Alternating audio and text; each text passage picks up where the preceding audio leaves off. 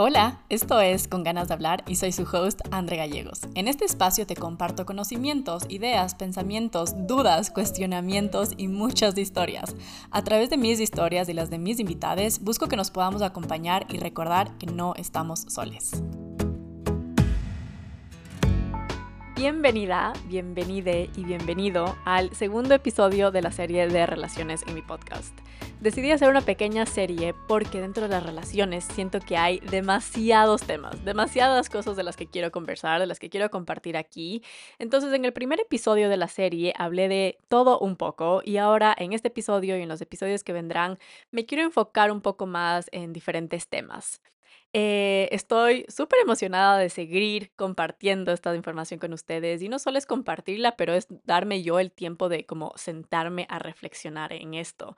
Eh, porque en verdad solo es tan importante darnos cuenta la manera en la que impacta nuestras relaciones y nuestras vidas, como cualquier, todo, todo tipo de relación, no solo nuestras relaciones románticas, pero las relaciones con nuestras familias, con nuestros amigos, nuestros colegas, obviamente con nosotros mismos, eh, la manera en la que nos estamos relacionando tiene un gran impacto en nuestra vida. Y por eso siento que es tan importante que podamos cuestionar cómo estamos viviendo estas relaciones eh, y desde ese lugar de entender, de, em, ajá, de, entender y, observar realmente cómo estamos relacionándonos, de qué, desde qué lugar nos estamos relacionando, podamos decidir em, vivir las relaciones de un lugar mucho más intencional y mucho más consciente. Y dentro de eso espero que mucho más amoroso. Em, estoy grabando este episodio el 28 de diciembre y no sé cuándo tú lo estarás escuchando, pero acaba de pasar los holidays, los holidays de Navidad y ahora se acerca Año Nuevo. Y este año he pasado estos holidays sin familia. Es más, no solo sin familia, pero absolutamente sola. Eh, y en un país, en Tailandia, en donde no celebran la Navidad, porque siendo un país budista, literalmente estos días simplemente nada ha cambiado en mi alrededor, como no hubieron días off, no hubieron lugares que estuvieron cerrados, como no había nada, nada, nada, nada cambió. Em, y siento que fue interesante, fueron días muy interesantes, llenos de millones de reflexiones. Y pues no sé cómo cada persona haya eh, experimentado estos holidays, pero espero que hayas podido sentir paz. Siento que las personas pueden vivir estos días de maneras muy distintas y para unas personas puede ser más fácil que para otras. Habrán personas que están esperando Navidad durante todo el año con un montón de emoción y es como sus fechas favoritas. Y así, y así como habrán personas que pueden sentir estas fechas como lo más pesado y lo más duro del año. Entonces, creo que es importante solo recordarnos cómo todas las personas estamos experimentando este mundo de diferentes maneras y que, no sé, simplemente abramos nuestros corazones y let's just be, be kind, be kind with each other, be kind with ourselves. Y dentro de esto, no sé, solo me llega una, una reflexión ahorita que, que quiero compartir y es como entender, como acknowledge, ajá, como entender que en cualquier situación siempre van a haber diferentes perspectivas. Van a haber personas que tienen diferentes experiencias y tal vez hasta las puedo llamar como diferentes verdades. Y qué importante es no dejar de validar tu historia porque la otra persona cuenta, porque lo que la otra persona cuenta, digamos, es diferente. Tu verdad llega desde, desde lo que tú viviste, desde lo que tú experimentaste, desde lo que tú sentiste, que está, que es como el resultado también de la suma de las experiencias que tuviste antes. Tu verdad está formada también de simplemente cómo esto te impactó a ti, cómo tú reaccionaste a esto. Viene desde una colección de entendimientos. Em, y creo que es importante adueñarnos de nuestra verdad, ¿sabes? Como adueñarnos de nuestra verdad como protagonistas. Y saber que puede que nuestra verdad vaya a cambiar. Y eso nunca significó que antes estabas mintiendo o que antes estabas diciendo mentiras. Entonces, nada, quiero poder siempre reconocer que lo que yo vengo aquí a hablar es mi verdad. Lo que yo vengo a contar aquí es mi verdad. Y gracias a las personas que me han compartido sus verdades, sus historias, eh, no solo las personas que escuchan mi podcast, pero en general las personas que, se han abierto a compartir su verdad conmigo a través de los años. Y también, obviamente, las personas que escuchan mi podcast y me escriben y me mandan estos mensajes diciendo que, no sé, aprendieron esto, o reflexionaron sobre esto escuchando el podcast, o se dieron cuenta de esto otro, o se sintieron como espejeados o entendidos, validados. Em, gracias por compartir eso conmigo, porque claro que es como tú pones, yo pongo un podcast out there, o sea, estoy en la sala como conversando sola a un micrófono. Y obviamente que esto de repente se, lo pongo en una plataforma y llega a muchos lugares, pero no sabes a quién llega. Es algo que a veces me, tripea un poco. Es, es interesante. Pero sí, para continuar a lo que, a lo que vengo a conversar el día de hoy.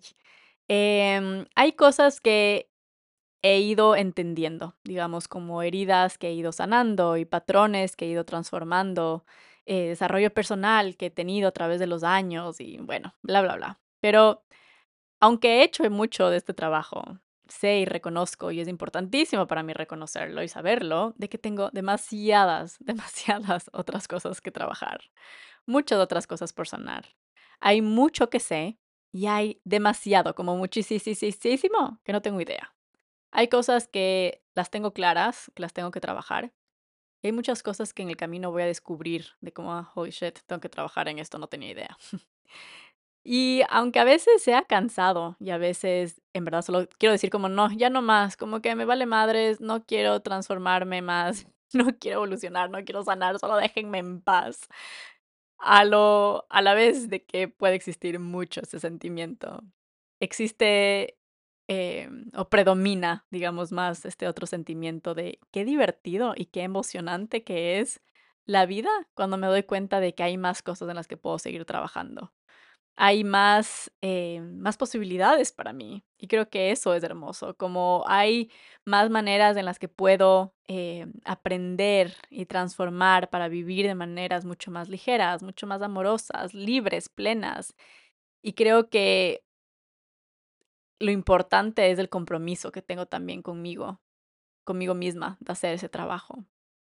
A veces siento que las cosas que voy a compartir en el podcast son cosas que ya las tengo como totalmente figured out, ¿sabes? Como que ya lo que vengo a compartir ya lo superé, ya lo integré, como ya lo entendí, ya, como ya. Y en verdad me doy cuenta que lo que vengo a compartir hoy, de lo que voy a hablar, es algo de lo que estoy activamente trabajando. Es algo que no lo he superado, que no lo he integrado totalmente.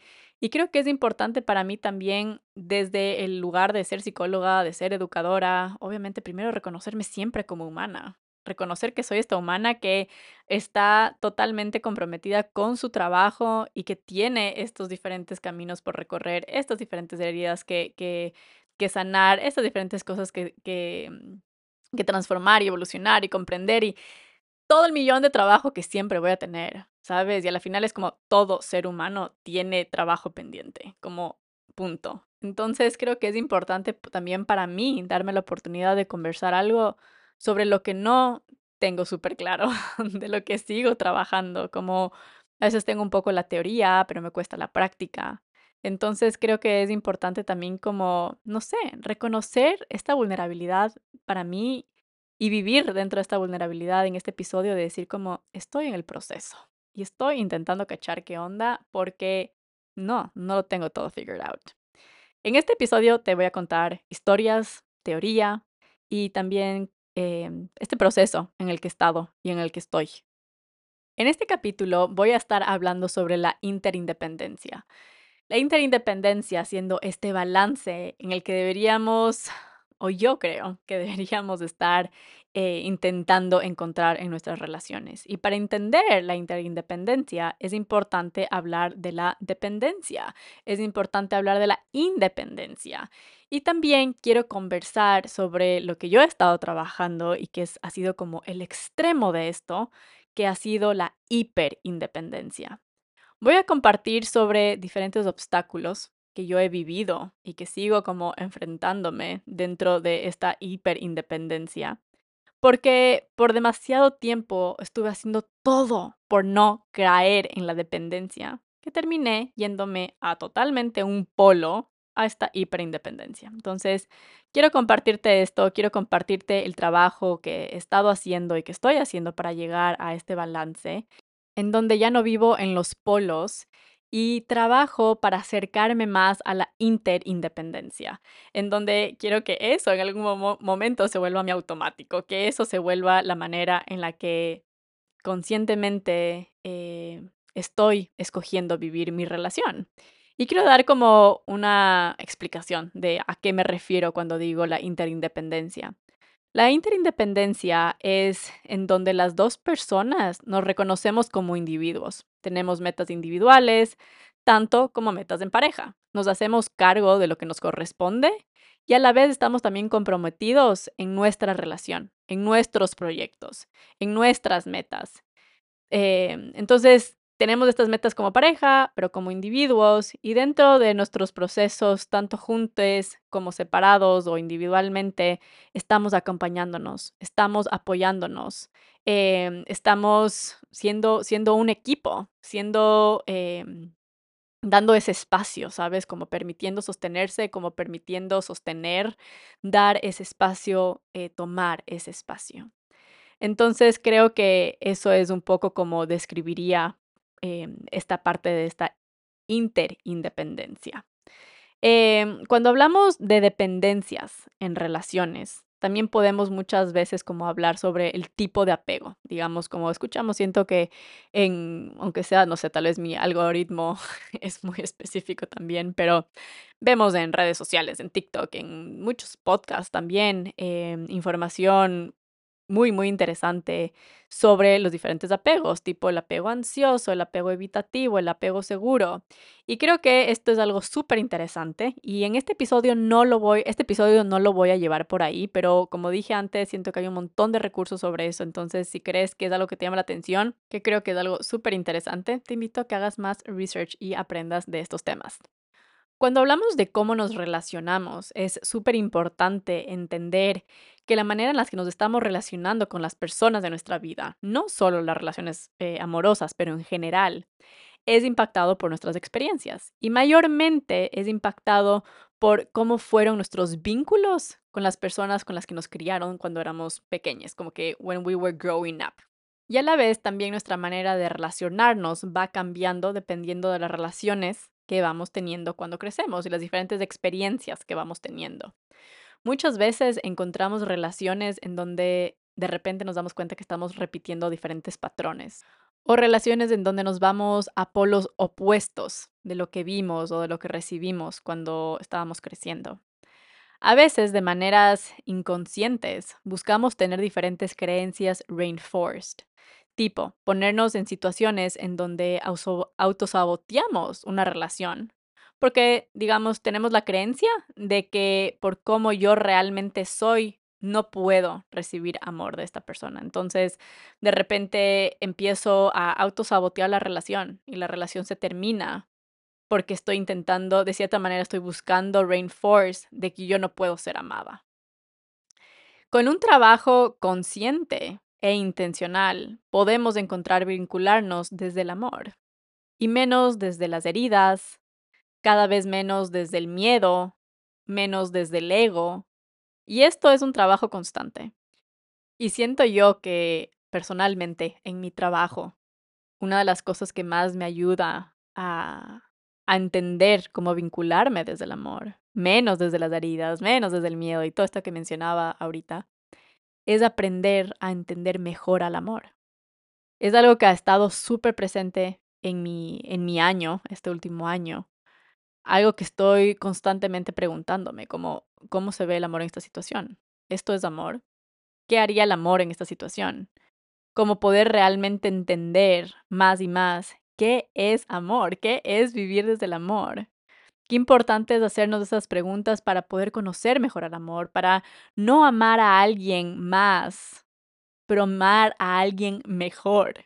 No amarte más a ti, pero amarte mejor. Porque en verdad me he dado cuenta cómo en mi vida han habido muchas cosas que se habían disfrazado de amor.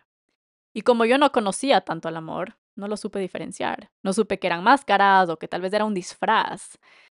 Que de repente cierta cosa no era amor, era manipulación. Que cierta cosa no era amor sino era inseguridad, que cierta cosa no era amor sino era miedo. Y uff, no sé, me puedo ir siento que en un rabbit hole con eso porque, a ver, en verdad solo siento que es importantísimo reconocer como muchas veces algo más se está enmascarando como amor y tenemos que aprender a conocer al amor para entender que simplemente eso era un disfraz o eso era una máscara. Y no solo para reconocerlo en otras personas, pero para, para poder reconocerlo en nosotros, viendo cuando algo más se está disfrazando de amor, pero no es realmente amor. Porque así también de repente te puedes cachar cuando hay momentos en los que estás reaccionando, respondiendo, sintiendo, tomando decisiones basadas en algo que crees que es amor. Es como que no, sí es amor y es que yo hago esto porque le amo. Es como de repente te das cuenta que está enmascarado de amor, pero era miedo, pero era ego, ¿sabes? Entonces, creo que es importante que nos empecemos a hacer mucho más esa pregunta de qué es, qué es el amor, conocer realmente mejor al amor y poder amar mejor. Pero bueno, quiero continuar este episodio hablando sobre la dependencia en una relación. Puede que vaya a decir cosas eh, en donde te empiezas a identificar y empiezas a decir como que chuta, güey, tengo una relación de dependencia. Y si es así, quiero decirte varias cosas. Lo primero es que si hay algo que tú quieres cambiar y tu pareja también está dispuesta a cambiar, eh, y hacer ese trabajo, una relación en donde hay dependencia puede transformarse a ser una relación en donde haya más independencia y donde puedas encontrar mucho más balance para llegar a una interindependencia. También, para muchas personas, un tipo de dependencia puede ser algo de una etapa o una época, tipo, no sé, estás en una relación que es súper nueva y quieres hacer prácticamente todo con esa persona y está bien. Y nunca nos olvidemos de que cada persona es diferente, cada relación es diferente, cada pareja es diferente y nada de lo que digo tampoco es como blanco y negro. With that in mind, quiero compartir un poco sobre cómo podemos identificar si estamos en una relación de dependencia. Comúnmente, cómo se ve, digamos, la dependencia en una relación. La dependencia en una relación es este sentimiento del que escuchamos mucho en canciones, como si estuvieran hablando de amor, y realmente no están hablando de amor, están hablando de dependencia. Esas frases que dicen como, sin ti me muero y sin ti no puedo respirar. La dependencia habla de esa necesidad de tenerte, a diferencia de la elección de compartir mi vida contigo. La dependencia se puede sentir como literal, si tú no, si yo no estoy con esta persona, yo me muero. Como yo no sé qué haría de mi vida sin esta persona. No entiendo cómo podría encontrar significado en mi vida sin esta persona. La dependencia en una relación también se puede ver como poner todos los huevos en la misma canasta. Entonces, toda mi energía y toda mi felicidad está en un mismo lugar, como, ajá, mi felicidad está con esta persona. Y si tengo un mal momento o un conflicto con mi pareja, siento que todo se derrumba. La dependencia se puede ver en también la toma de decisiones. Por ejemplo, como me cuesta mucho tomar mis decisiones sin mi pareja. Decisiones que son para ti. Tipo, no necesita tu pareja realmente como dar, dar su voz ni su voto. Como está bien eh, querer la opinión de tu pareja, ¿sabes? Como no, no hay nada de malo y hay muchas veces que a mí me gusta poder, no sé, conversar las cosas con Bennett y me ayuda de repente a ver las cosas con un poco más de claridad em, y cosas así, pero se puede volver problemático cuando yo siento que yo no soy capaz de tomar mis propias decisiones. Entonces busco la validación de mi pareja y busco el apoyo de mi pareja para poderme sentir cómoda con las decisiones que estoy tomando. La dependencia también se puede ver presente cuando, digamos, no quieres hacer nada y no haces nada que no sea con tu pareja. Como no tienes hobbies que no involucren a tu pareja, si sales con tus amigas, amigues eh, o con tu familia, siempre va tu pareja. Em, como tú y tu pareja solo no hacen cosas por sí mismas, como todas las cosas están haciendo juntas. Em, y de repente, no sé, si tu pareja dice como, ah, me voy con mis amigues y es como, ¿y yo? Como que, ¿por qué no me invitas? Y de repente te sientes, eh, no sé, resentida, abandonada, atacado porque no te incluyó en ese plan. Entonces eso también es un, signo de, de, de, dependencia, como, ¿cómo me vas a dejar? ¿Cómo me vas a abandonar? Que bueno, bueno, también viene de diferentes heridas de abandono, que bueno, ese no es el tema, pero... Y bueno, también puede ser, por ejemplo, que sí, sí sales con tus amigues, pero estás cero presente con estas personas, como estás pensando en qué estar haciendo tu pareja y que quieres estar con tu pareja eh, y le extrañas y le estás mandando mensajes o le estás llamando y es como que no estás realmente presente con las personas con las que estás, eh, con las que estás en ese momento. Otra manera en la que también podemos ver si existe una dependencia es cuando pensamos en nuestra, como la percepción de nosotros mismos, como nuestra autoestima. Digamos, si, la, si mi percepción depende de mi pareja, tipo, necesito su validación para yo valorarme. Eh, o la opinión de mi pareja se convierte como en mi realidad sobre quién soy y sobre esta percepción que tengo de mí misma, sea positivo o negativo. Como si esta persona cree que yo soy espectacular e inteligente, me la creo, y si esta persona dice que no soy capaz y que no puedo, me la creo, ¿sabes? Entonces em, va de, de cualquier lado, simplemente hacer que esa percepción de tu pareja sea como tu realidad. Eh, la dependencia es también sentir que necesitas a esta persona para poder ser feliz. Muchas veces también la dependencia se manifiesta en dejar sueños, dejar metas, dejar hobbies, por querer, digamos, incluir a tu pareja en todas las áreas de tu vida, eh, o porque simplemente tu pareja tal vez no valora estos sueños, no valora estos, estos, eh, estas metas y estos hobbies. Eh, entonces es como empezar a abandonarte y a perder tu identidad. Y dentro de perder esa identidad, a veces llegas a un nivel de dependencia en donde literal no sabes quién eres tú sin esa persona. Y también está la dependencia eh, financiera, que siento que puede haber todo un episodio de esto porque en verdad hay puedes estar en una relación en donde, no sé, una persona, digamos, como haga más dinero que la otra y puedes encontrar una manera muy saludable de vivir tus finanzas. Hay muchas maneras en las que podemos contribuir a nuestro hogar, a nuestra relación, tener estos diferentes acuerdos que se sientan bien para la pareja, siendo algo totalmente personal. Em, y creo que es extremadamente importante hablar de, plata. Eh, con nuestras parejas de una manera súper honesta, como literalmente cuánta plata gastas, cuánta plata ganas, cuánta plata tienes en tu cuenta de banco, cuáles son tus metas financieras, poder tener todas estas conversaciones, aunque a veces sean un poco incómodas, em, que mientras más las hablamos se vuelven menos incómodas. Pero el problema es cuando, digamos, no tienes manera de sostenerte, de que si literalmente el día de mañana termina la relación, tú no tienes el conocimiento ni los skills para poder sostenerte de manera financiera. Eh, si una persona, digamos, es un padre que se queda en casa y no trabaja, el que puedas literalmente tener un sistema en donde sea eh, remunerado tus diferentes maneras de, contribuir, de contribuir a la relación, en donde tú también estés involucrada en estas finanzas y que si hay un divorcio, digamos, eh, tú sepas qué es lo que es tuyo. Y como dije a un principio, la dependencia tiene todo un espectrum. No es blanco ni es negro. Hay muchas cosas que también son eh, temporales y que es importante también reconocer eso y no ser tan duros con nosotros mismos ni con nuestra relación por cosas que tienen, que tienen épocas también, como los seres humanos somos seres cíclicos y hay momentos en los que tal vez queremos pasar más con nuestra pareja y también poder, poder disfrutar eso, ¿sabes? Eh, pero poder crear más, más este balance entender cómo esa dependencia puede causar mucho, mucho daño también. Y es un poco de lo que también voy a estar hablando ahorita mientras hablo sobre la independencia. Entonces quiero compartir de cómo se puede ver la independencia en una relación, cómo podemos trabajar en esa independencia en la relación.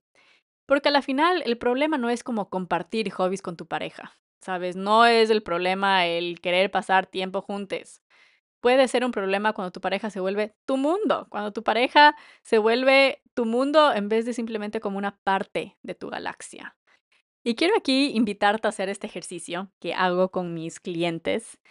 Quiero que puedas identificar estos diferentes planetas que forman parte de tu galaxia. Por ejemplo, para mí, mis planetas hoy en día, porque este es un ejercicio que he hecho varias veces y estos planetas van cambiando un montón, eh, estos planetas para mí son mi tiempo a solas, mi tiempo social, escritura, mi pareja, mi familia, mi trabajo, eh, la naturaleza, crecimiento personal y espiritual, salud física y creatividad.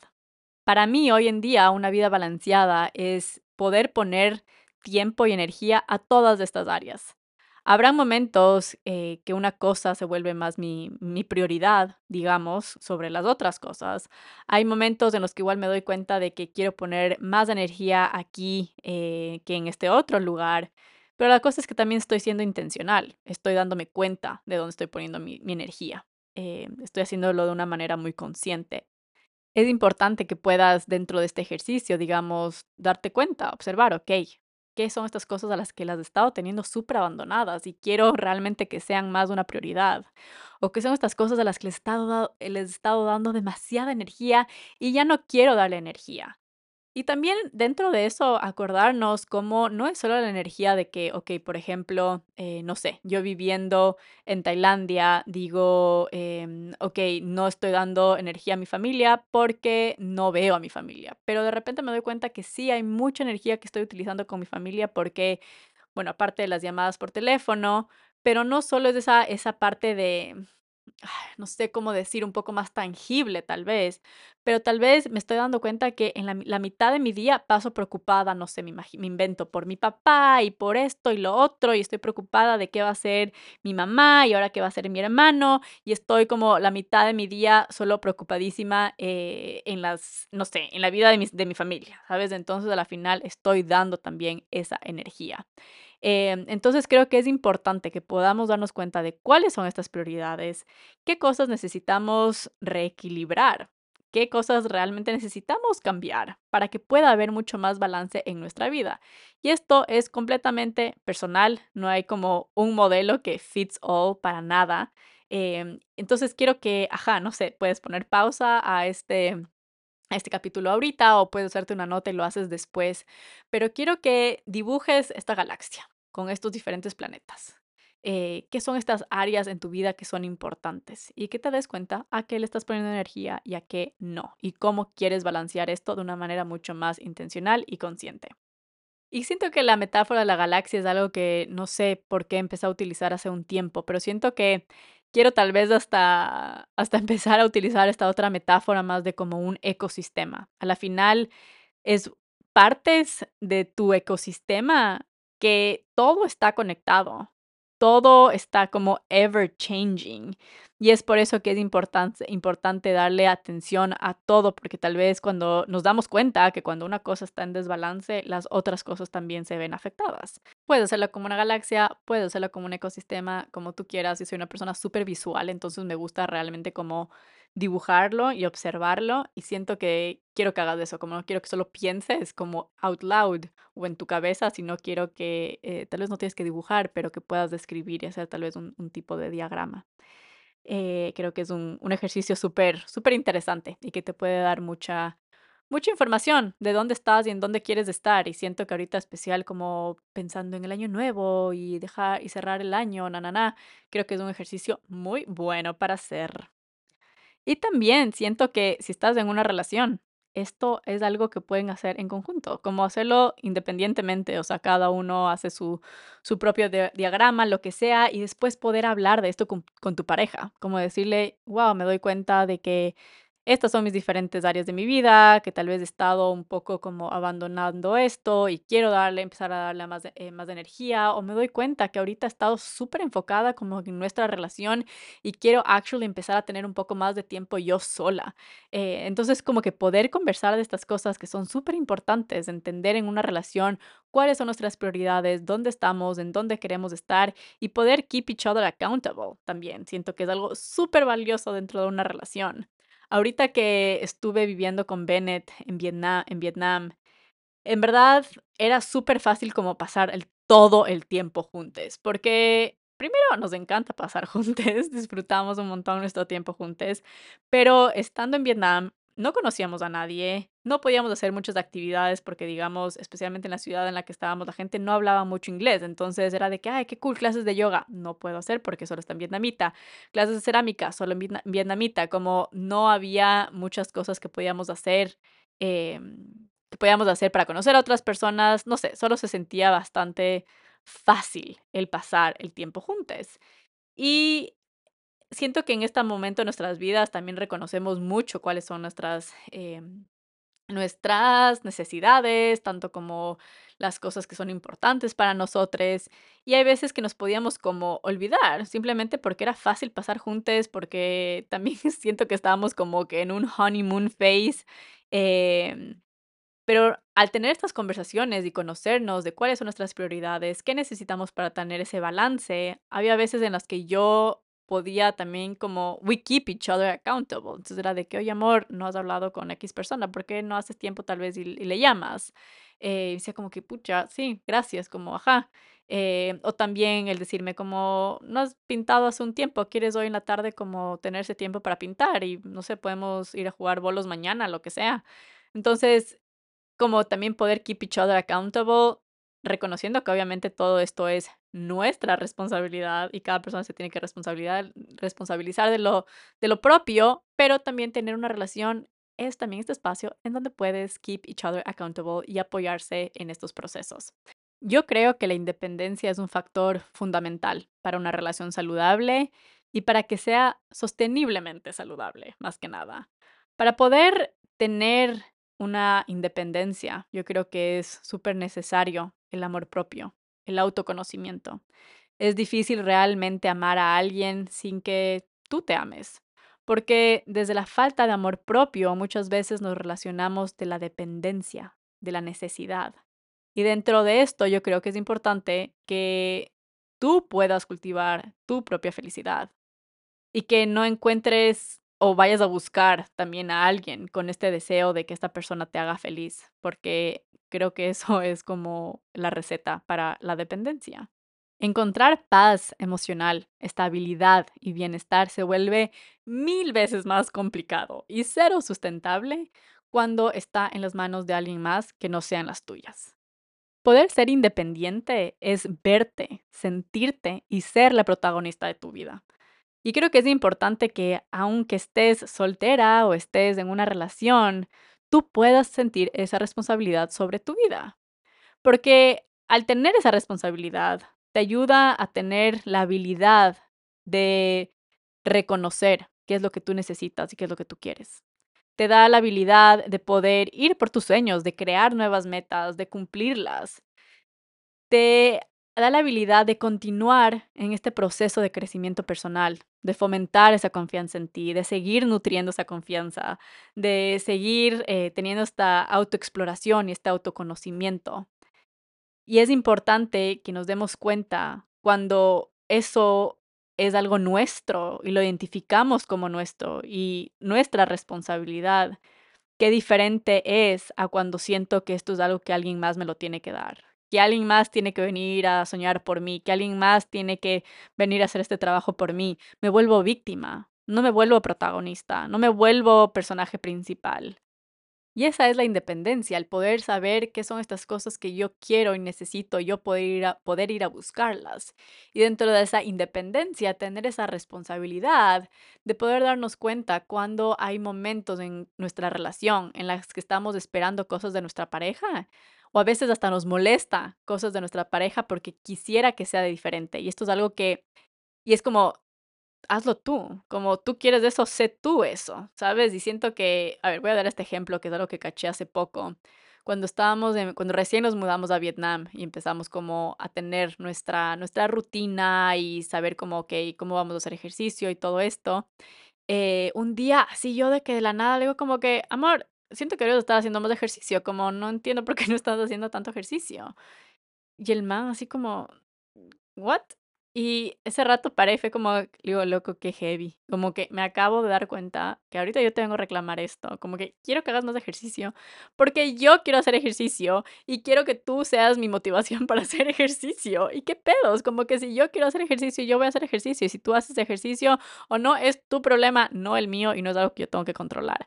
Y fue como, ok, sí, como, perdón, me estoy dando cuenta de esto y siento que ahora ya estoy en el momento, en el momento de mi vida en el que me cacho en muchas de estas diferentes situaciones, pero, ajá, es el poder reconocer que responsabilizarnos de esas cosas a las que queremos a veces como atacar a nuestra pareja o tener expectativas de nuestra pareja y es como, esto es tuyo y tú eres una persona independiente que si tú quieres hacer ejercicio, tú anda y haz ejercicio, ¿sabes? Como que, ay, quisiera que mi pareja viaje más, quiera viajar más quieres viajar más, tú anda y viaja, como no tienes que esperar que tu pareja lo haga.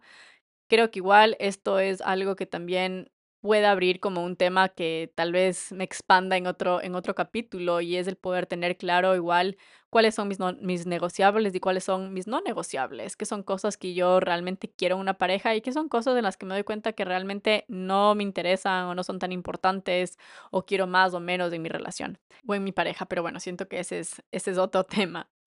Estar en una relación independiente es poder reconocer que es importante nutrir muchas áreas de mi vida entendiendo que las cosas cambian y entendiendo que aunque mi relación sea increíble y tenga este compromiso y sienta este compromiso de la otra persona, la relación puede acabarse. Puede acabarse por diferentes situaciones, eh, porque tal vez el amor se acaba, porque tal vez nos dejamos de escoger o por algo que nadie puede evitar y que es la muerte. Tu relación es una parte de tu vida, pero no tu vida, así como otras cosas, digamos, tu trabajo es parte de tu vida, pero tu trabajo no es tu vida. Tus amigues son parte de tu vida, pero no es tu vida. Entonces, como mencionaba igual antes, un poco hablando de la galaxia, es el poder ser independiente en mi relación, saber que no solo tengo un lugar en donde pongo toda mi energía, que soy mucho más que solo mi relación. Y de eso también ayuda a que la relación no se ahogue, en que podamos literalmente darnos una respiración, en que podamos darnos cuenta que somos seres independientes y que tenemos también nuestros propios caminos, que podamos darnos la oportunidad de cuestionar, de cambiar, de seguir cambiando con la libertad de cambiar y, no querer seguir siendo las mismas personas que fuimos del momento que nos escogimos por primera vez estando en una relación. La independencia en una relación para mí también es el reconocer que yo voy a tener millones de diferentes versiones de mí mientras esté en esta relación y permitirme ser esas diferentes versiones de mí, tanto como yo permito que mi pareja sea sus diferentes versiones. La independencia también nos ayuda a establecer límites, límites que son importantes y necesarios en todo tipo de relación. El yo no me abandono porque mi pareja quiere pasar conmigo, no me hago cargo de cosas que no me pertenecen, no me aguanto tampoco cosas que no quiero aceptar en una relación. La independencia es ponerme a mí primera, y eso no es egoísta, eso es importante y desde ahí también nace el amor verdadero. El ponerme a mí primera. El poder escoger a mi pareja desde ese lugar. Desde el que yo me escojo a mí es también escoger a mi pareja. Yo quiero escoger a mi pareja desde ahí, no desde el, si yo me abandono, entonces escojo a mi pareja. No, no, no. Si yo me escojo a mí, entonces escojo a mi pareja. Perfecto. Eso es lo que quiero, lo que quiero. Esa es la pareja que quiero. Esa es la relación que quiero. No quiero la relación que al escoger eso es eh, igual a abandonarme a mí. La independencia también es algo que nutre ese respeto en una relación, reconociendo y valorando la autonomía de cada persona, contribuyendo a que haya equidad, y que haya este partnership, esta sociedad, fue como la mejor palabra que encontré como traducción en, en español, que siento que no es la misma palabra o el no me da como el mismo sentimiento que me da la palabra partnership. Tener esta independencia nos ayuda a manejar nuestro bienestar emocional, preveniendo a ser responsable a mi pareja, poniendo ese peso que muchas veces quema la relación y promoviendo una relación con mayor resiliencia, en donde yo también al ocuparme de mis cosas puedo tener espacio para mi pareja y darnos de ese espacio no nos hace dependientes, pero nos hace una pareja que simplemente se apoya, se hace, se, se vuelve un equipo. Eh, no se trata de irse al extremo de que, ok, no voy a hablar con esta persona y contarle mis cosas y yo voy a solucionar todo por mí sola porque soy una persona independiente o también como que toma todo esto y resuélvemelo tú, como eso es vivir en un extremo, pero es también entender de que sí podemos apoyarnos, pero también yo soy responsable de ese trabajo y siento que eso es algo como súper importante lo que he estado hablando últimamente mucho con mi pareja, de reconocer y hablar de que, ok, ¿en qué estás trabajando tú ahorita? ¿En qué estoy trabajando yo? ¿Cómo nos podemos apoyar? Reconociendo que es la responsabilidad de cada uno, pero que tampoco estamos solos en el proceso. Y poder ser estas dos personas independientes, porque si nos relacionamos desde ese lugar, quitamos esa presión en la relación que yo tengo que llenar estas necesidades o tú tienes que llenar mis, necesidades y si no es así, pues bye y es algo tan, tan dañino, tan peligroso, eh, y que podamos relacionarnos desde un lugar más como me encanta tenerte aquí, como es delicioso poder estar aquí contigo, pero sin ti también estoy bien. Y lo último que quiero mencionar es cómo la independencia contribuye a la confianza de la relación. Porque la confianza en una relación se vuelve mucho más fuerte cuando las dos personas confían en la capacidad de la otra persona de manejar diferentes situaciones de manera independiente y de comunicarse de manera abierta. Y esto es algo que lo pienso en millones de diferentes maneras, o sea, especialmente cuando ya vives con esta pareja o estás haciendo planes de viaje, como cuando estás compartiendo cosas y es de que, ok, no sé, yo voy a buscar, no sé, me invento los boletos de avión tú busca eh, los hoteles o, no sé, vamos a hacer la limpieza de la casa, yo me preocupo de los baños, tú, tú te ocupas de la cocina y yo tengo esta confianza de que esta persona es independiente y puede eh, hacer hacer estas cosas, como puede manejar estas cosas. Entonces yo simplemente sé que yo no tengo que estar como double checking, que tengo que estar en control de la situación, porque simplemente confío en que mi pareja puede hacer estas cosas por sí sola. Siento que es importantísimo hacer un inventario con total honestidad, como radical honestidad contigo mismo, de dónde estás en tu relación. Y creo que es hermoso poder también conversar de esto con tu pareja. Siento que es extremadamente importante hacerlo más que nada. Porque tal vez te das cuenta de que tienes una dependencia más grande de la que quisieras tener realmente o quisieras empezar a establecer esta independencia. Entonces, tal vez trabajar en tu independencia puede ser buscar un hobby eh, o volver a un hobby que tal vez, no sé, dejaste porque no incluía a tu pareja. Tal vez empezar a salir con tus amigues y prometerte de estar totalmente presente y no contestar el teléfono o no estar como texteando a tu pareja. Em, tal vez trabajar en tu independencia es poder reconocer que hay diferentes límites que no has estado estableciendo y que es hora de, establecerlos. Tal vez te das cuenta que últimamente sientes que estás desconfiando en tu habilidad de tomar decisiones. Y entonces empezar a responsabilizarte de, de, tus decisiones y trabajar en tu confianza es una manera de trabajar en tu independencia. Siento que comúnmente hay personas que tienen este, este pensamiento de que si voy a trabajar en mi independencia, tengo que estar soltera o soltero, como que tengo que terminar mi relación. Y yo personalmente creo que hay eh, muchas maneras en las que puedes trabajar en esa dependencia, en esa independencia, estando en una relación. Así como yo el día de hoy estoy trabajando en mi hiperindependencia, estando en mi relación. Y obviamente, como dije y voy a decir muchas veces en todo el podcast, no solo en el episodio, pero en el podcast, como cada persona es diferente, cada pareja es diferente. Y es importante poder identificar si estás en una relación en donde en verdad hacer ese trabajo, cualquier tipo de trabajo, pero en este caso, digamos, un trabajo de eh, construir y nutrir esa independencia, es algo bastante difícil, porque, no sé, tuve una paciente en donde con quien estuve trabajando casi un año y diría que la mayoría de las sesiones y la mayoría de la sesión, la mayoría, mayoría del tiempo en la sesión era hablar de su pareja, era hablar de todos estos conflictos dentro de la pareja. Y ella se dio cuenta cómo ella se había perdido, como ella había perdido toda su identidad, había dejado a un lado a sus amigues, a su familia, había dejado sus hobbies, había hasta dejado el trabajo porque la pareja le decía que quería que esté como más en casa y que pueda como las cosas estén eh, listas cuando él llega a la casa, también como roles de género em, muy violentos en ese sentido también, de mucho control. Em, y la verdad es que dentro de todo este proceso, ella pudo darse cuenta también cómo estaba en una relación con un narcisista y había un nivel de control que podía ser muy violento y trabajar en su independencia dentro de, esta relación era muy complicado. Y era también hasta peligroso porque el momento que ella ponía sus límites, él respondía de una manera muy, muy fuerte, muy violento. Entonces decidió salirse de esta relación para hacer este trabajo y eso fue como esencial para poder ella nutrir su independencia, para ella poder nutrir su autoestima, para ella poder trabajar en sí misma, porque era algo que en esta relación ella daba toda su energía a intentar no tener conflicto en su relación. Entonces, obviamente que no había espacio ni energía para poder ella nutrirse a sí misma.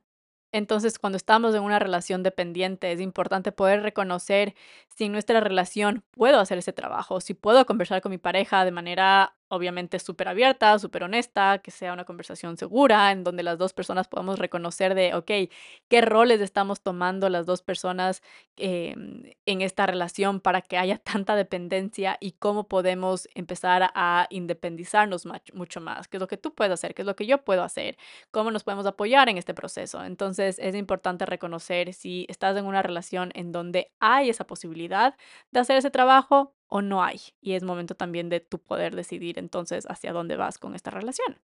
Y ahora me quiero ir al extremo y hablar sobre la hiperindependencia. Y para esto te quiero contar un poco sobre mi experiencia, porque esto es algo en lo que yo he estado trabajando y algo en lo que en verdad ha sido tan loco como darme cuenta, como darme cuenta de, de esta información me ha ayudado a trabajar en mí de una manera en la que no había estado trabajando mis vínculos y mis relaciones porque no veía esta parte de mí. Y mientras haces este trabajo personal, mientras estás metida en el trabajo personal, van saliendo cosas diferentes poco a poco y este trabajo nunca para.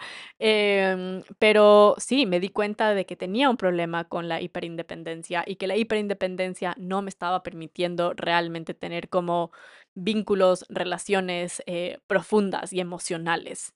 Y mientras empecé a tener como más claridad sobre esto y empecé a hacer este trabajo, conocí a Bennett y nuestra relación me ayudó a en verdad darme cuenta de que yo podía escoger dos cosas. Podía escoger trabajar en esto de una manera súper intencional o podía como de cierta manera saber que en meses, tal vez, tal vez dos meses, máximo tres meses, yo iba a terminar autosaboteando la relación. Y ya para mí eso empezaba como a estar un poco más claro. Eh, y fue como, quiero hacer este trabajo, como quiero hacer este trabajo. Y obviamente que tal vez encontré a varias personas antes de mi vida en donde yo no estaba lista, en donde tampoco igual no tenía esta información sobre mí y donde igual simplemente no quise hacer ese trabajo, no fue el momento, no fue con la persona, pero con esta persona y en este momento fue de como, quiero hacer este trabajo, estoy dispuesto a hacer este trabajo y como I'm gonna do it. Y esto es mío, esto no es algo que tú te tienes que, mm, eh, responsabilizar, pero es necesario para mí hacer este trabajo. La hiperindependencia, tanto como la dependencia, vienen de heridas emocionales, muchas veces de heridas en la infancia. Y no quiero como contar ahorita necesariamente todas las heridas de la infancia que tuve y como todas estas diferentes situaciones que me llegaron a, me llevaron a tener estas, estas heridas, porque siento que esto es todo igual otro capítulo y siento que igual dentro de los otros capítulos que he tenido hablo bastante de diferentes eh, heridas en la infancia. Em, pero a lo que quiero llegar un poco es como dentro de un resumen de todas estas diferentes historias, es poder reconocer como de niña yo era una persona muy sensible, y mis papás no tenían las herramientas ni la conciencia para sostener esa sensibilidad, no tenían la madurez emocional para sostener las diferentes emociones, mis diferentes emociones. Entonces, em, eso me daba a entender un poco de que yo no podía sentir, de que no era seguro sentir estas emociones y que si ya las, yo las sentía, las tenía que sentir solas, la tenía que hacer todo para reprimirlas, pero eh, si no las podía reprimir, yo las tenía que aprender a, lidiar solas, en silencio, llorando sola en un cuarto, ¿sabes? Como nunca me pude sentir muy sostenida por los adultos en mi vida de una manera emocional.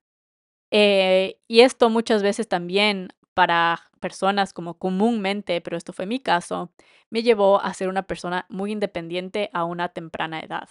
Em, hay muchas veces que, yo me acuerdo, escuchaba a mis papás o a otras personas adultas como que, wow, la Andrea, qué bestia, es una persona súper independiente y na, na, na, y es como, es importante reconocer y poder tener esta información de cuando vemos a un niño, a una niña súper independiente, eso no es un signo saludable.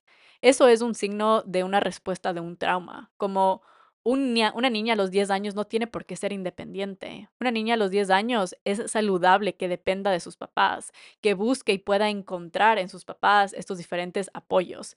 Entonces creo que, que es importante como un poco decir, decir eso. Y dentro de las diferentes heridas a temprana edad, estas heridas también fueron como haciéndose más profundas y más intensas también en la adolescencia, en donde tampoco sentí que tuve un respaldo, un apoyo emocional dentro de diferentes pérdidas, de divorcios, de muertes de personas muy queridas.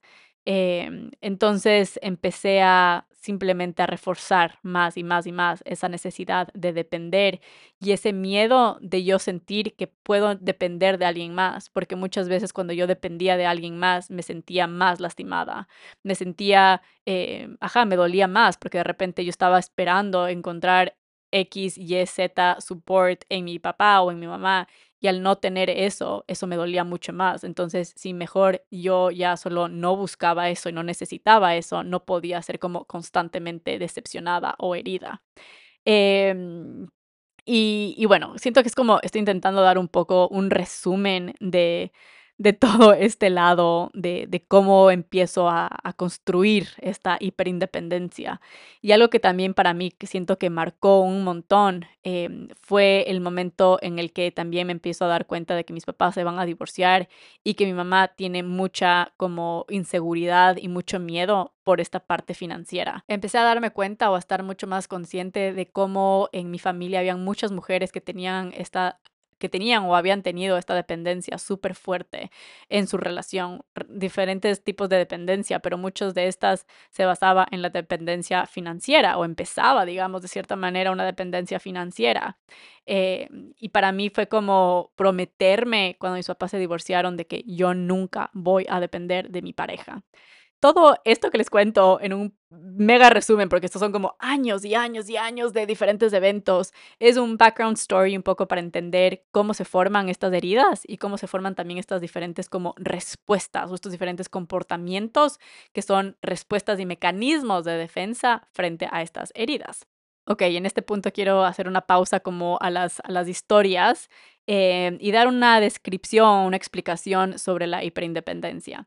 Como mencionaba antes, esto viene de una herida emocional, una herida que resulta en una forma extrema de autosuficiencia, en donde a toda costa estás evitando necesitar el apoyo de alguien más.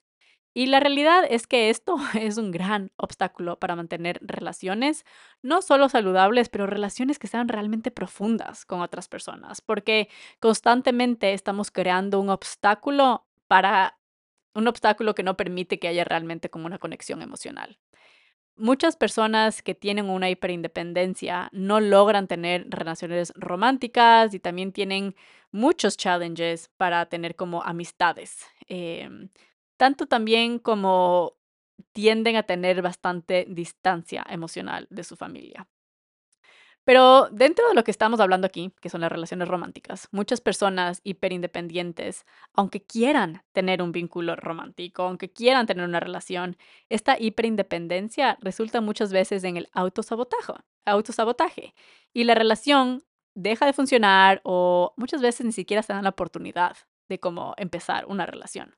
Una persona con hiperindependencia muchas veces no termina como de realmente confiar en alguien, como tiene esta alerta prendida que está como, no sé, no le digas mucha información, como no seas muy tú porque no es muy seguro hacerlo, o esta persona realmente tal vez es así de buena eh, porque te está manipulando, eh, o no te acostumbras a esta persona porque cualquier día te va a dejar, como que no tienes esta real como confianza en su compromiso en la relación, en las cosas que te está diciendo, en lo que siente por ti, eh, y tú tampoco tienes como que esta confianza de que tú puedes realmente ser tú misma en esta relación. Eh, y no es que estás fingiendo, pero como que no te quieres realmente como abrir al 100%, como demostrar estas, estas sombras también, ¿sabes? O también hay personas que ni siquiera llegan a eso, a eso porque aunque quieran tener una relación, siempre encuentran como excusas para no estar en una relación. Entonces, desde que, ah, sí, me gusta esta persona, pero no, sabes que en verdad no quiero estar con esta persona o no me interesa tener una pareja o ya me di cuenta que en verdad no quiero una relación porque tengo todas estas metas, de, metas que quiero cumplir y no las puedo hacer en una relación. O porque realmente esta persona no me va a entender o porque no hay personas que realmente como que vayan a tener los, los mismos valores que yo. ¿Sabes? Como vas a encontrar las millones de millones de excusas para no tener una relación. Otra característica común de una persona con hiperindependencia es que siempre está buscando demostrar a otras personas y a sí misma de que es autosuficiente, hasta el punto de que, no sé, quieres hacer un viaje a la playa y dices como que chuta, qué rico fuera hacer, hacer este viaje con alguien más, pero no vas a pedir a esta persona que venga conmigo, vas a ir sola y te vas a demostrar a ti que no necesitabas a nadie para ir a la playa. Creo que este punto, loco, me, pega durísimo, me pega durísimo. Em, otra cosa es que, ajá, te incomoda como pedir ayuda a otras personas, te cuesta aceptar la, ayuda de otras personas, em, te puede dar hasta rabia, como cuando tú sientes que no puedes hacer algo y que necesitas de alguien más para solucionar X cosa. Y la última característica que quiero compartir es que las personas con hiperindependencia eh, aparentan que les da lo mismo las cosas o como que son muy como que me importistas, de que me da lo mismo. Em, porque a veces es más fácil como que no te importe a aceptar que algo te, te da tristeza y como adueñarte de esos sentimientos. Entonces prefieres sentir que no tienes tanta conexión con estas personas, que no te importa realmente estar o no estar. Em, porque la hiperindependencia comúnmente va como a la par de reprimir emociones o simplemente evitarlas. Tal vez hay personas que al escuchar esto se pueden sentir súper identificadas, así como ahora personas que dicen como que no, no, no me identifico para nada en esto. Igual como decía antes, es importante reconocer que cada persona vivirá la independencia y la dependencia de maneras distintas dentro de un espectro, como que hay un, todo un espectrum entre la dependencia y la independencia y hay extremos, em, hay extremos como estos que son la hiperindependencia. Por un montón de tiempo la hiperindependencia fue mi mecanismo. Como todos estos puntos que mencioné antes, yo me reconocía en esos puntos. Como ahora siento que hay algunos puntos que ya no son tan presentes, que ya no son tan comunes para mí, pero en algún momento de mi vida, absolutamente todos estos puntos que menciono eran yo, como que una descripción de, mí. y yo sé ahora que yo develop eh, este mecanismo para protegerme porque fue lo que por mucho tiempo me hizo sentir segura. Pero es importante reconocer también cuando ya no necesitamos de estos mecanismos, cuando estos mecanismos ahora realmente me están limitando o me están haciendo daño. Y yo creo que yo me di cuenta de eso y es por eso que he estado haciendo este trabajo. Em, he estado trabajando en esta hiperindependencia ya como por un año. Y en verdad que Bennett ha sido el mayor catalista para este trabajo. Sin hacer lo suyo, eh, y yo con total responsabilidad de mi vaina, porque esto es mi vaina. Pero él me ha permitido ver muchas cosas en las que necesito trabajar, así como yo sé que yo le he permitido a él ver cosas en las que tiene que trabajar. A la final nuestra pareja es un gran, gran, gran espejo y un gran maestro. Y hace literalmente como cinco días me di cuenta que la hiperindependencia es algo que tengo más trabajo que hacer de lo que pensaba. Como que sentía que ya estaba mucho más bajo control, mucho más transformado, mucho más sanado. Eh, y ahorita que estoy a distancia con mi pareja, porque hace que ahora ha sido ya tres semanas, mi pareja se fue a DC después de haber estado viviendo juntos en, en, en, Vietnam y yo me quedo en Tailandia por seis meses. Mentira, no me quedo en Tailandia por seis meses, me voy el sábado, me voy a la India, pero me quedo en Asia por seis meses. Em, por seis meses sin mi pareja. Entonces siento que esto ha detonado diferentes partes de mi hiperindependencia. Y siento que eso es también como lo importante, reconocer cómo hay diferentes momentos y eventos en donde estas diferentes heridas como se esconden un poco, no son tan presentes, estos diferentes mecanismos están un poco como en off, pero de repente hay situaciones en donde estos mecanismos se vuelven a aprender y eso es como lo hermoso de poder estar en estas diferentes situaciones en donde te das cuenta de que, ah, wow, ¿no? Sí hay más cosas que tengo que trabajar en esto y poder eh, estar como consciente, que te puedas dar cuenta de esto, de como que, wow, ah, se está aprendiendo el hiper, la hiperindependencia, ahorita está en total modo on.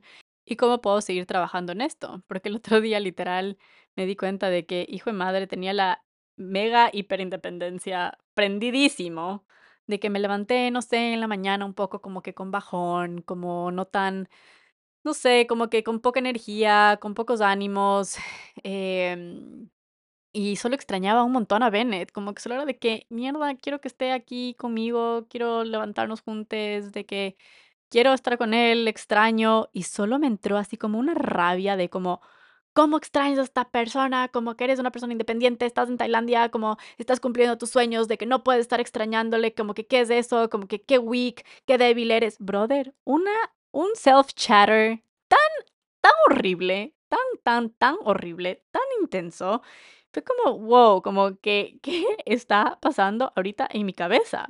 Eh, y de que me llama, literal, esa mañana, siento que estamos muy conectados y él sabe perfectamente como cosas que yo estoy sintiendo y, y the other way también. Pero me llama y por un momento literalmente como pensé en no contestarle, ¿sabes? Como, no, como tú tienes que lidiar con tus emociones sola y no puedes estar buscando este apoyo en nadie.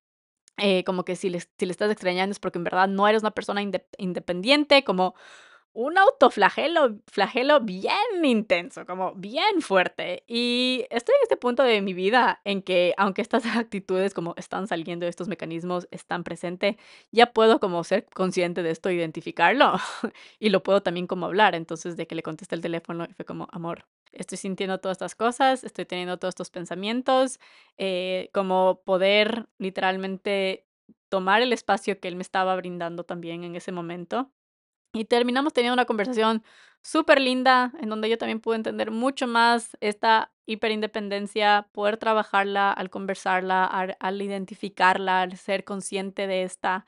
Em, y es aquí cuando quiero mencionar esto otra vez que compartí en el otro episodio, y es que una relación saludable es aquella en la que podemos seguir haciendo el trabajo, responsabilizándonos de lo que nos corresponde y también sabiendo lo que no nos corresponde y obvio que la otra persona puede también decidir de que yo no quiero hacer este trabajo contigo, bye, porque siento que hay límites que son súper importantes también dentro de decidir como que, ok, quiero hacer este trabajo con mi pareja o no. Y si deciden las dos personas que quieren hacer este trabajo eh, estando en una relación, poder tener una relación en donde creamos como este espacio seguro para nuestras imperfecciones, para nuestra vulnerabilidad, que podamos crear este espacio en donde tengamos una tierra fértil, en donde podamos seguir creciendo como individuos, poder seguir creciendo como pareja, como equipo, como familia. Porque en verdad yo tuve una relación por un tiempo, una relación de la que, de la que conversaba en el, anterior, en el anterior episodio, en donde esta parte de hacer el trabajo era algo muy distinto. Cuando yo hablaba de mis obstáculos o de mis heridas, la respuesta de esta persona era como invalidarme. La respuesta a mi apertura y a mi vulnerabilidad era como, entonces no hagas eso. De que si te sientes así y no te sirve, entonces no te sientes así. Como que ya eres adulta, deja esa vaina a un lado. Y es como, brother, como, it's hard, como, I am trying. Y simplemente, pues por algo no duró esa relación. Em, y ahora tengo esta relación en donde Obviamente las dos personas somos partes de esta ecuación y de poder construir esta relación, una relación en donde las dos personas estamos constantemente con el deseo de entendernos mejor, de conocernos mejor, eh, en donde apoyamos a este crecimiento, a esta evolución y a veces es difícil y en verdad siento que yo no había encontrado una persona en mi vida con quien yo había querido hacer ese trabajo y yo tampoco estaba siendo esa persona que estaba lista para hacer ese trabajo tampoco. Em, y yo siento que el momento que encuentras a esa persona es tan especial, es tan, tan especial y es un regalo tan grande. Y aunque igual haya, digamos, este espacio, este amor, esta apertura en nuestra relación, igual hay momentos que para mí, tanto como para él, es difícil tener estas conversaciones es difícil como, no sé, a veces desde que, uff, amor, de que quiero hablar de esto contigo y me cuesta porque siento que si te cuento esto soy menos merecedora de amor. ¿Sabes? Como que qué difícil decir una cosa así, pero es un sentimiento que es tan real, como, fuck, es tan real.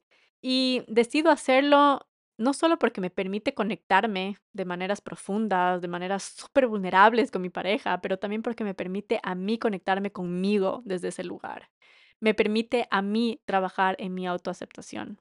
Y Él sostiene ese espacio para mí. Y yo sostengo ese espacio para Él con mucho amor y con mucho agradecimiento. Agradecimiento por permitirnos abrirnos de esa manera, aunque sea difícil. Estando en mi relación con Bennett y a la par hacer este trabajo en la hiperindependencia, me empecé a dar cuenta poco a poco que podía realmente sentir que, aunque soy una persona independiente, no me hace menos independiente querer a Bennett en mi vida no me hace menos independiente preferir estar en un viaje con él a estar sola. No me hace menos independiente extrañarlo. Me hace suertuda de querer y amar la compañía de alguien tanto que me hace falta cuando no la tengo. Y no porque la necesito, pero porque la quiero. No me hace menos independiente el decidir considerarlo e incluirlo en mi vida, en mis planes, en mis aventuras, No creo que puedo contar las veces que quise terminar la relación porque me sentía muy feliz con él, porque me encantaba pasar con él, porque lo quiero en mi futuro, porque quiero construir mi vida con él, porque me siento muy amada con él. Yo sé que esto suena extremadamente, extremadamente loco y makes tal vez no sense para muchas personas, pero la idea de que alguien más sea ecuación en mi vida me daba pánico. La idea de que me pueda doler esa relación en algún momento me daba pánico. La idea de no poder controlar todo me daba pánico. Y hoy en día, y los últimos 473 días, qué chisi que soy, literalmente hice las calculaciones de cuántos días he estado con este ser humano, he estado escogiendo y escojo hoy poder amarlo y poder ser amada por él. Escojo esto un millón de veces porque lo escojo a él, lo escojo a él y a nuestra relación antes de escoger el miedo o escoger las heridas, o escoger estos mecanismos de defensa que ya no me caben ni, ni los necesito. Porque en verdad, qué duro vivir una vida con miedo a no abrirse al amor. Y creo, no creo, sé que por mucho tiempo escogí todas estas cosas. Y ahora estoy decidiendo escoger algo diferente y hacerlo de manera diferente. He aprendido a abrirme con mi pareja de maneras súper vulnerables, de maneras en las que a veces ha sido súper difícil. He aprendido a pedir ayuda, a tomar espacio, a sentir y saber que eso no me quita mi independencia o me pone en peligro y que no tengo que demostrar a nadie que soy independiente porque yo lo sé que lo soy y simplemente poder reconocer que no soy menos independiente cuando permito eh, recibir ayuda de mi pareja o de otras personas también. Em, ahora me doy el permiso de poder, no sé, si estoy teniendo un mal día, de hablar con mi pareja, decirle de que, oye, amor, tienes espacio para escucharme, ahorita estoy, no sé, viendo las cosas de una manera súper negativa y tal vez me puedes ayudar a encontrar un poco, eh, no sé, otro, otra perspectiva, eh, o también decirle de que, oye, amor, me siento cero atractiva hoy, me puedes dar como un poco de reassurance. Y para mí hacer una cosa así es huge, como es literalmente huge. Y saber que no está que no está nada malo, que qué hermoso que pueda tener esa relación con mi pareja y esa confianza y esa vulnerabilidad con mi pareja. Y todo esto me trae mucho a esto que necesitaba entender, y es que la independencia y las relaciones comprometidas sí pueden coexistir. Puedes seguir cumpliendo metas y crear nuevas metas, puedes tener tus propios hobbies y viajar sin tu pareja, puedes tener relaciones increíbles y profundas con amigas y con familia, puedes trabajar en lo que te apasiona, Puedes hacer todo esto y a la vez tener una relación increíble. Y todo esto que haces tú de manera independiente va a sumar a tu relación. Tu independencia no tiene por qué restar o no tiene por qué no ser posible en una relación. Hace ya unos meses, Bennett y yo hemos tenido esta claridad de que nos escogemos y que queremos seguir haciendo lo que amamos nuestra relación y que queremos seguir construyéndola y nutriéndola. Y a la vez yo también he estado como hablando de que quiero tener hijos con él. Esto es algo que si pasa no va a ser anytime soon, tal vez como en unos cinco años. Este es más o menos el timeline del que hemos estado hablando. Pero la cosa es que yo me muero por ser mamá. Y la idea de co-parent con Bennett es algo que me encanta. Siento que me derrito cada vez que pienso en Bennett como papá. Mis hijos obviamente no van a poder escoger a sus padres o tal vez they do choose us. I'm not sure about that yet. Pero yo puedo escoger a quién va a ser el otro parent de mis hijos y poder escoger a Bennett como el otro papá o el, otro parent es como, damn, como qué buen trabajo hice. La cosa es que hablar de hijos se me ha hecho como súper fácil, como me encanta conversar de este tema, me encanta hablar de la, eh, de la crianza como que consciente y de cómo queremos criar a nuestros hijos y bla, bla, bla. Pero el momento de que este ser humano me decía de como que, ajá, y nos podemos casar y ni sé qué, era de que, bueno, amor, entonces, ¿quieres ir a comer algo? Como que será de ir hiking este fin de semana. Y él obviamente que se daba cuenta de que yo estaba evitando esa conversación, pero también, he knows me, entonces sabe que estoy comprometida con la relación y simplemente estaba como respetando mi tiempo, entonces no decía nada. Y era de que, sí, amor, vayamos a un hike este fin de semana. Y esto pasó como muchas veces, hasta que un día volvió a mencionarlo y yo de que volví a cambiar el tema y me quedé así de como que, joder, como, ¿por qué puedo hablar de hijes con esta persona y el rato que habla de matrimonio me causa tanto rechazo? Entonces caché que, aunque obviamente que tener hijes cambia tu independencia y cambia tu vida de una manera tan radical, de una manera en la que no lo cambia el matrimonio, entendí que tenía yo este entendimiento, como esa definición de lo que es el matrimonio, de lo que el matrimonio hace a una mujer.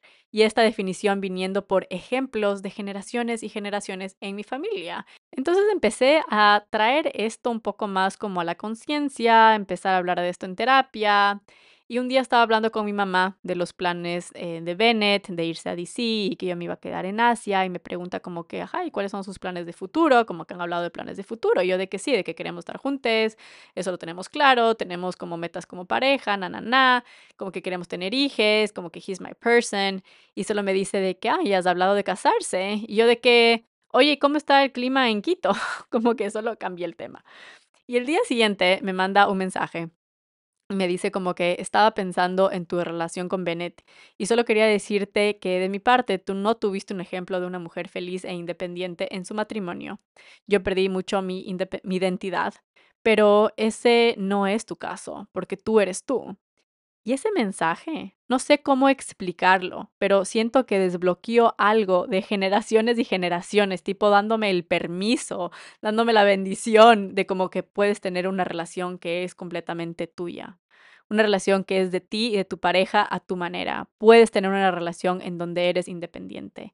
Esto me abrió como un portal de información en donde literalmente estuve escribiendo de que cuatro horas, así como solo soltando miedos y limitaciones de historias, como cosas que no son mías, como solo una transformación que sentí durante esas horas que escribía, como no sé ni siquiera cómo explicarlo, pero fue algo poderosísimo. Y el momento que terminé esta mega sesión de escribir, solo me fui donde Bennett y le dije de que, amor, sí me quiero casar contigo. Y solo como que me dio un beso y me dijo, yo también me quiero casar contigo. Y de ahí le conté todo este trip emocional em, por el que había atravesado, todo este entendimiento que no lo había compartido antes porque no lo tenía tan consciente, literal. Pero sí, con esta historia no estoy anunciando casamiento, con esta historia te quiero decir algunas cosas y quiero empezar a cerrar con algunos puntos que, bueno, este episodio ya se hizo larguísimo, pero bueno, el primer punto es que puedes trabajar en tus cosas estando en una relación, en una relación en donde las dos personas ponen esta tierra fértil, en donde nutren lo que quieren que crezca, en donde cada persona se responsabiliza de sí misma, pero en donde también te puedes encontrar que tienes un equipo, en donde puedes también tener esta interindependencia. Segundo punto es que es importante cuestionar los ejemplos de relaciones que hemos tenido. Pensar en qué es lo que te gusta y qué es lo que no te gusta de los ejemplos que has tenido. Y recordarte que no estás deshonrando a nadie por no querer hacer las cosas como lo han hecho personas en tu familia, como lo han hecho personas a las que tú puede que ames. Como no estás como haciendo nada malo a estas personas por no querer hacer lo que ellos hicieron. Siento que yo honro a mi familia al aprender de sus caminos con conciencia e intención. Y al escoger de manera intencional, me estoy honrando a mí y a mi vida. El siguiente punto es cuestiona e investiga y fíjate en cómo te estás relacionando con las diferentes personas en tu vida. Como Simplemente empieza a tener más conciencia sobre esto, como la manera en la que te estás relacionando te da amor, te hace sentir paz, te hace sentir libertad, o te da angustia, te da miedo, te hace sentir rabia, como empieza a, dar, a darte cuenta de cómo te estás eh, relacionando con estas personas para que puedas desde ahí empezar a sanar y a transformar lo que necesites sanar y transformar. Aprender sobre nuestros vínculos y sobre las maneras en las que nos estamos relacionando es un trabajo solo tan importante y tan poderoso, tan importante para la relación que tienes contigo misma, contigo misma, para la relación que tienes con tu pareja o con la pareja que vayas a tener en el futuro, eh, si eso es lo que tú quieres. Tener esto consciente va a impactar cómo continúas relacionándote con las personas en tu vida y como en algún momento, si decides también ser mamá, papá, va a afectar de la manera en la que estás parenting. Y creo que eso para mí es algo tan, tan importante, lo que soy tan consciente. Quiero solo recordarte, especialmente si eres mujer, porque siento que esto es algo que yo necesité como saber en algún momento de mi vida, es que puedes ser una mujer fuerte, libre, independiente, cumplir tus sueños y a la vez tener una relación espectacular. Esto puede coexistir. Es importante entender que cada persona tendrá sus acuerdos, cada pareja tendrá sus acuerdos. Entonces, si esto no es algo que lo has establecido en tu relación, siento que es algo súper, un ejercicio súper importante de hacer, de, ok, ¿cuáles son nuestros acuerdos? Para mí, para nosotros, un acuerdo súper importante es que nosotros nunca nos amarramos, siempre nos damos alas. Como nosotros no decidimos quedarnos en esta relación porque estamos amarrados, sino porque estamos escogiendo, porque nuestra libertad y nuestra independencia es un pilar súper importante en nuestra vida. Permítete redefinir las cosas. Permítete redefinir las relaciones. Permítete redefinir qué es lo que quieres en tu pareja, cómo quieres ser tú en una pareja. Permítete redefinir los conceptos que has tenido del matrimonio, de las relaciones. Permítete redefinir también esto que has juzgado. ¿Sabes? Como Siento que muchas veces em, es algo que a mí me ha pasado y que ha sido interesante, es como observar cómo soy una persona que quiere hacer las cosas de una manera distinta. Entonces muchas veces tengo este rechazo a las cosas, digamos, tradicionales o a las cosas em, que, que veo comúnmente, digamos, en mi sociedad. Entonces, por ejemplo, no sé, la idea del matrimonio era algo que me causaba mucho rechazo. Y yo de repente me doy cuenta de que yo sí me quiero casar, de que yo sí quiero tener una familia. Me doy cuenta de que yo no quiero tener un mega matrimonio, pero sí quisiera que mi pareja, y Bennett sabe perfectamente que yo quiero que él me pida matrimonio. Yo quiero que él tenga un anillo y me pida matrimonio, ¿sabes? Como entonces es poder también redefinir estas diferentes partes de tu relación. A la final, la independencia es el poder vivir en libertad en nuestra relación es poder crear con tu pareja algo que sea tan tuyo, en donde las dos personas están de acuerdo en cuáles son sus pilares, en cuáles son sus no negociables, en cuáles son cosas de las que quieren seguir nutriendo y creciendo y cómo se ve y qué necesita esta tierra fértil. Em, entonces, eso, quiero terminar con, quiero terminar con eso dentro de que se está terminando el año, siento que hay muchas personas que están poniendo material fabuloso, contenido fabuloso sobre cerrar y abrir el año. Y a mí me dio un poco de ganas de, compartir algo distinto para no saturarnos tanto con esa información. Pero a la vez te invito a que eh, encuentres estos otros recursos en otros lados y puedas tener un cierre de año y una apertura de año de una manera súper consciente, súper intencional. Y bueno, yo creo que este será el último episodio del año. Termino el año con mucha gratitud eh, y tal vez voy a compartir una pequeña reflexión sobre las metas. Especialmente ha sido algo que ha estado muy presente en mí, en mí últimamente, esto de las metas no tangibles, de los logros eh, no tangibles de los que siento que deberíamos estar también conversando. Tal vez lo reflexione por aquí o tal vez lo haga en el, en, el Instagram. Em, pero bueno, eso es todo por hoy. Gracias por estar, gracias por coincidir conmigo, gracias por escucharme, gracias por abrir tu corazón. Gracias, gracias, gracias. Y, y, eso, espero que termines el año y recibas el año que viene con mucho amor, con mucha luz. Te mando un autoabrazo con muchísimo cariño. Y espero poderte recordar hoy y recordarte muchas veces que no estás sola, no estás solo y no estás sole. Bye.